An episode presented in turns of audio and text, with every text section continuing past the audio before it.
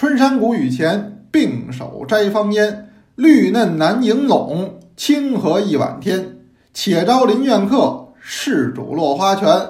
地远劳相寄，无来又隔年。大家好，我是杨多杰，今天是二零二一年二月四号，欢迎您收听《天天多聊茶》。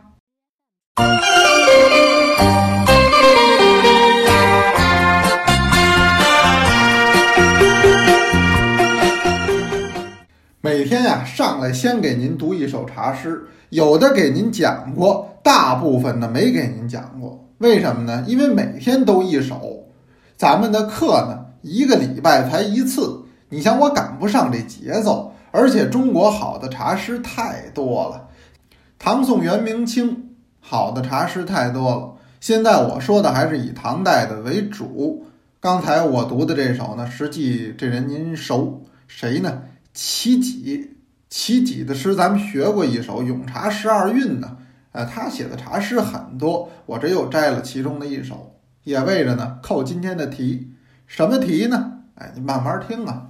这个礼拜二，我们这个课程上啊做了一次特别的推出，怎么回事呢？来了客人了。最近咱们多聊茶的这个课堂上老有客人，上礼拜六。是到中国书店，请刘奕晨经理呢给我们讲中国古书之美，抖了抖裤底子。后来我算了算，那天光拿出来的就得值十万块钱。嗯，都是他从库里调的，基本都是在店面柜台上都不摆的书，主要呢是红印啊和蓝印。因为呢，这个咱们雕版刷印作品这一次我是别开生面，都说叫白纸黑字儿，这一次不是。我实际呢刷的是红蓝两印，那么这为什么在之前呢课程里也给您说了，咱们多聊茶公众号的文章，呃周一的时候也给您说了，就是二月一号那天的文章，您到时候呢都可以仔细的来看。总体来说吧，红蓝印都是非常具有纪念价值的，这个不是今天，这是打明清到民国。为历代藏书家所追捧的，就是红印与蓝印。红印又称作朱印，听着这就非常的喜庆哈。您到了日本，每个寺院神社，它都有一种纪念的形式，叫朱印章，就这俩字儿，实际就是红的，打红章。那么蓝印呢，又称靛印，靛蓝嘛。可能诸位现在呢，这红蓝印呢已经摆上了啊。这尤其过年的时候，您这红印往家里这么一摆，那可以说呢是喜气洋洋；蓝印呢，则有这么一份雅致在其中。这两者呢都好，我呢是一对儿。我不知道诸位您是如何。这礼拜二的时候呢，又请了一位来宾，这是穆祥同老爷子，给咱们讲什么呢？中国古代茶书。流变的历史，从唐代的茶经讲起，那么讲唐宋元明清，哎，每一个朝代下茶书的一个风格的变化，哎，老爷子呢讲一多小时啊也可以的。后来我在边上听着呢，我也觉得挺说实话，还挺讲干货的。诸位，您礼拜二那天呀，要是没听着，因为那天呢，咱就或者老爷子的这个呃作息时间。不能让他呢在晚上讲，那不合适。他呢这基本八点半九点就钻被窝了，他得睡觉。我这课呢每回都是八点半九点，所以为他呢专门调整，调到了这个下午两点，是礼拜二两点钟上的课。可能有的同志呢您得上班，当着领导的面您哪好意思听课呀？所以您只能是回听回看。哎，但即使是回听回看，我还是建议您呢。要把它补上，因为这个值得一听，记得回听哦。老爷子身体不错，累得也够呛啊。完了之后猛灌了三杯老白茶，呃，讲的呢也是口干舌燥的，但是大伙儿有收获，这就很好，我们也都很高兴。这一次去呢，一方面我把这个雕版刷印的作品呢呈送给老爷子，哎，老爷子每一次呢，呃，他都要挂在家里，尤其逢年过节，哎，谁来人了，他都得说，哎，你看这是多杰新做的。另一方面呢，我也请老爷子呢，给我们签了一些贺岁的明信片。这贺岁明信片怎么回事呢？我上面加盖“恭贺新喜”的一个大纪念章，这章的尺寸巨大。这是我根据我原来收的一张1982年北京市政府新年茶话会的邀请函上面这四个字刻的这个章。那么用这个章加盖在咱们的明信片上，请老爷子签上字。我说这个今年呢有点小小的纪念价值。这明信片呢，我们在周六课程中呢抽奖，有同志说抽多少，我说抽十份，大家说不够。我不知道你们现在怎么着才能满足啊？这个令我呢很困扰啊，很困扰。这日本人老这么说话啊，这怎么着他就老很困扰啊，就是很为难吧？我理解。那这么着，咱咬咬牙跺跺脚，抽十五份儿。因为过年了嘛，咱们有个过年的气氛，咱们今天就以乐以闹为主哈，朋友们啊。反正已经签好了，十五份儿，好不好？怎么抽呢？还是跟上周六一样，凡是您分享了雕版刷印作品的，我们让中国书店的工作人员整理名单出来。那么您分享一份儿，您有一个名字；您分享两份儿，您有俩名字。有同志说，我送好几个朋友了，我陆续分享的有三四个了，那您放心。您有三四个，他就有三四个名字，中奖几率不就大吗？就跟上周一样。这个名单呢，就截止到周六上课之前。我们最后呢，把这个名单出来，让中国书店的工作人员给我，我这儿打印好了，咱们到时候抽。从这个里边呢，抽十五个，哎，这中奖几率够大的了吧？当天抽，第二天我就寄，我争取让您过年前能收着，好不好？这我们多捞茶呢，不休息，咱们每天还是给您忙活着。嗯，那么您要说是这两天我刚分享的，那都没问题，因为他这个我都把它算在这名单范围之内。还是这句话，过年嘛，咱们高高兴兴的，多抽几个奖没关系的，给您的送去祝福。一有三百六十百六十五个祝福。所以这事儿呢，先广而告之。第一，礼拜六的课您千万别落下，好不好？咱得抽奖呢。二一个呢，说今儿讲点什么？哎呀，讲点什么其实都行。我就在回翻之前同学们的留言，很多同学都在打卡啊，我也都看到了。呃，很多名字我不一一给您念了，也有同志呢对我们表示了褒扬啊。这个呢，我呢也都截屏了。哎，截屏我自己都留好了，没事儿呢。哎，我心里不高兴、不痛快的时候呢，我点开我看看，这是我一个重要的娱乐项目。那谁还不爱听人家夸自己，对不对？但也有同志是留问题，是吧？就是想让我给讲讲这个、讲讲那个。其中有一个呢，我听见了，有一段时间了，什么呢？就老白茶的问题，就是市面上到底是不是有那么多的老白茶？这个靠谱不靠谱？这个问题呢，可以多聊，没关系。这个虽然说一聊呢容易得罪人，但是大家都太关心了，因为白茶这些年很火爆，跟前些年的景致是大有不同。而且呢，不光是新茶火，陈茶也火，就是年份茶也火，甚至说更火。呃，我为什么说一说这都得罪人呢？您像我朋友圈里，哎，也有各种原因加进来的各种人。嗯，这里边有的呢还算熟，有的实际也不很熟，但是有场合，哎，人家都是介绍认识了，加过来，加过来呢，有的时候看这些人的朋友圈，你不想看也不行啊，他老推呀，搞那个微商，哎，这类的，呃，咱就别提是谁了，有这么一位，啊，太要命了，我真是想给他屏蔽了。头一个呢，这位没有不讲的。哎呀，真是前知五百年呀，是后知五百载，是这个茶学呢也精通，医学呢也了解，呃，星象呢也懂，哎，传统文化呢也都知道，所以您找他呢是学茶也行啊，是算卦也可以，呃，您要没事呢求医问诊，这也能接待。哎呦，这人就够呛，这就不提了，咱不知道老师有多大的造诣啊。关键什么问题呢？关键这老师呢，在这个朋友圈呢，分享老白茶，开始呢还卖的是零一年的，后来呢可能觉得不解恨，就改卖九七年的了，啊，一斤一大包，嗯，厂刊供应。有人说这靠谱吗？我个人认为不靠谱。说你喝人茶了吗？我没喝，没喝就知道不靠谱吗？那也可以知道，怎么知道呢？它就不合理呗。世界上的万事万物，它得合理。您一旦超出了常理的范围之内了，我个人认为呢，这就不对，是吧？那么您拿这白茶来说，实际上呢，白茶绝对是这几年的一个新兴事物啊。茶当然不是新的了，茶是中国传统名茶。您听我讲茶就知道，茶分三大类，是吧？我研究中国名茶嘛，名茶呢分为传统名茶。恢复历史性名茶和创新名茶，白茶肯定算第一类传统性名茶。那么您不管是建阳的白茶、福鼎的白茶，有人说是乾隆年间左右的，有人说晚一点是清中期左右的。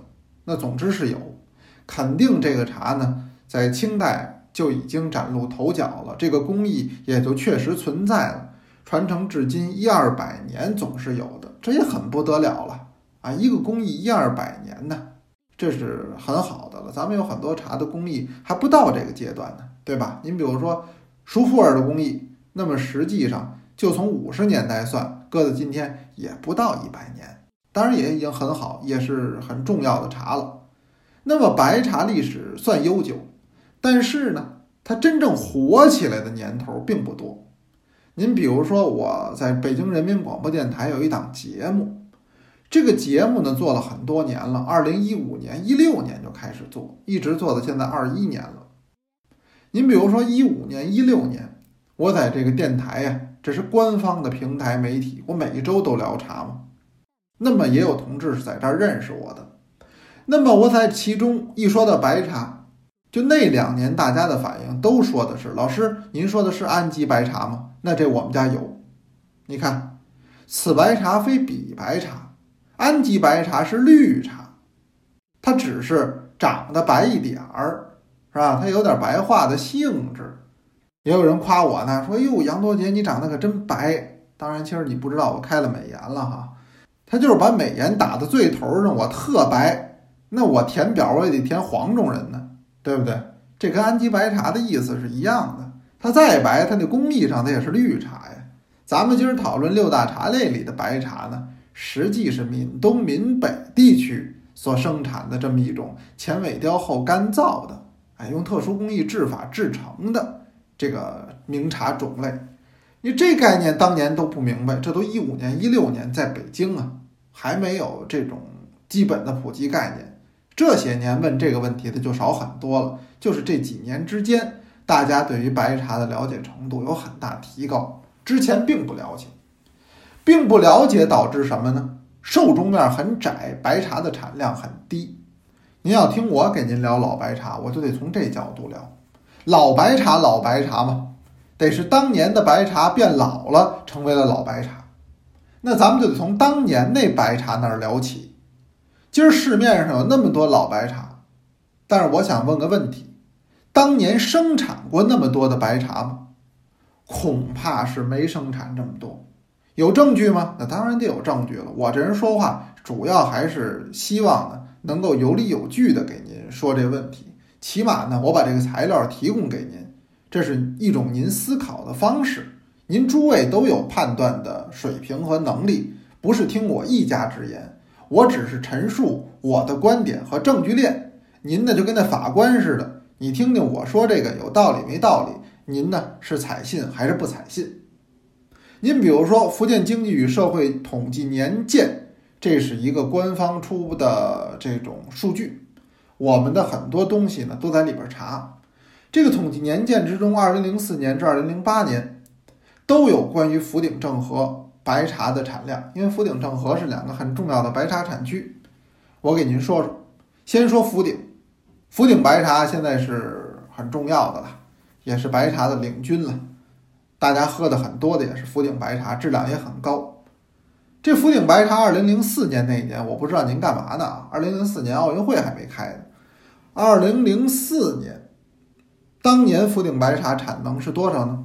是一千九百三十八吨，二零零五年是三千一百四十九吨，二零零六年是两千九百八十五吨，二零零七年是三千五百一十六吨，二零零八年是三千八百九十六吨。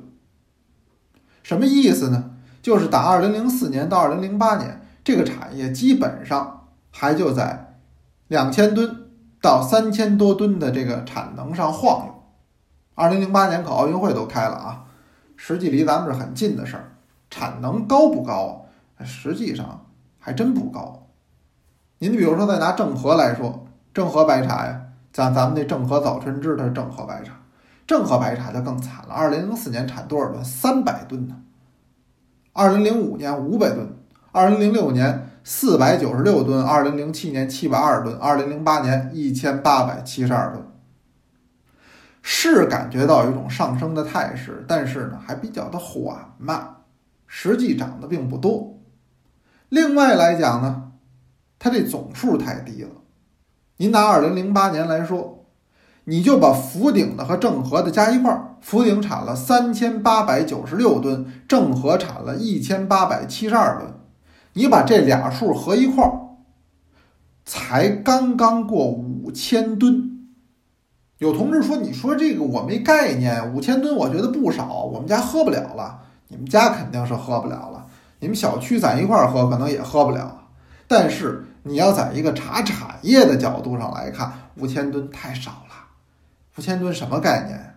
您知道零零年的时候，福建的乌龙茶，这不都是福建茶吗？白茶也是福建的，乌龙茶也是福建的。这个福建乌龙茶产量是多少呢？”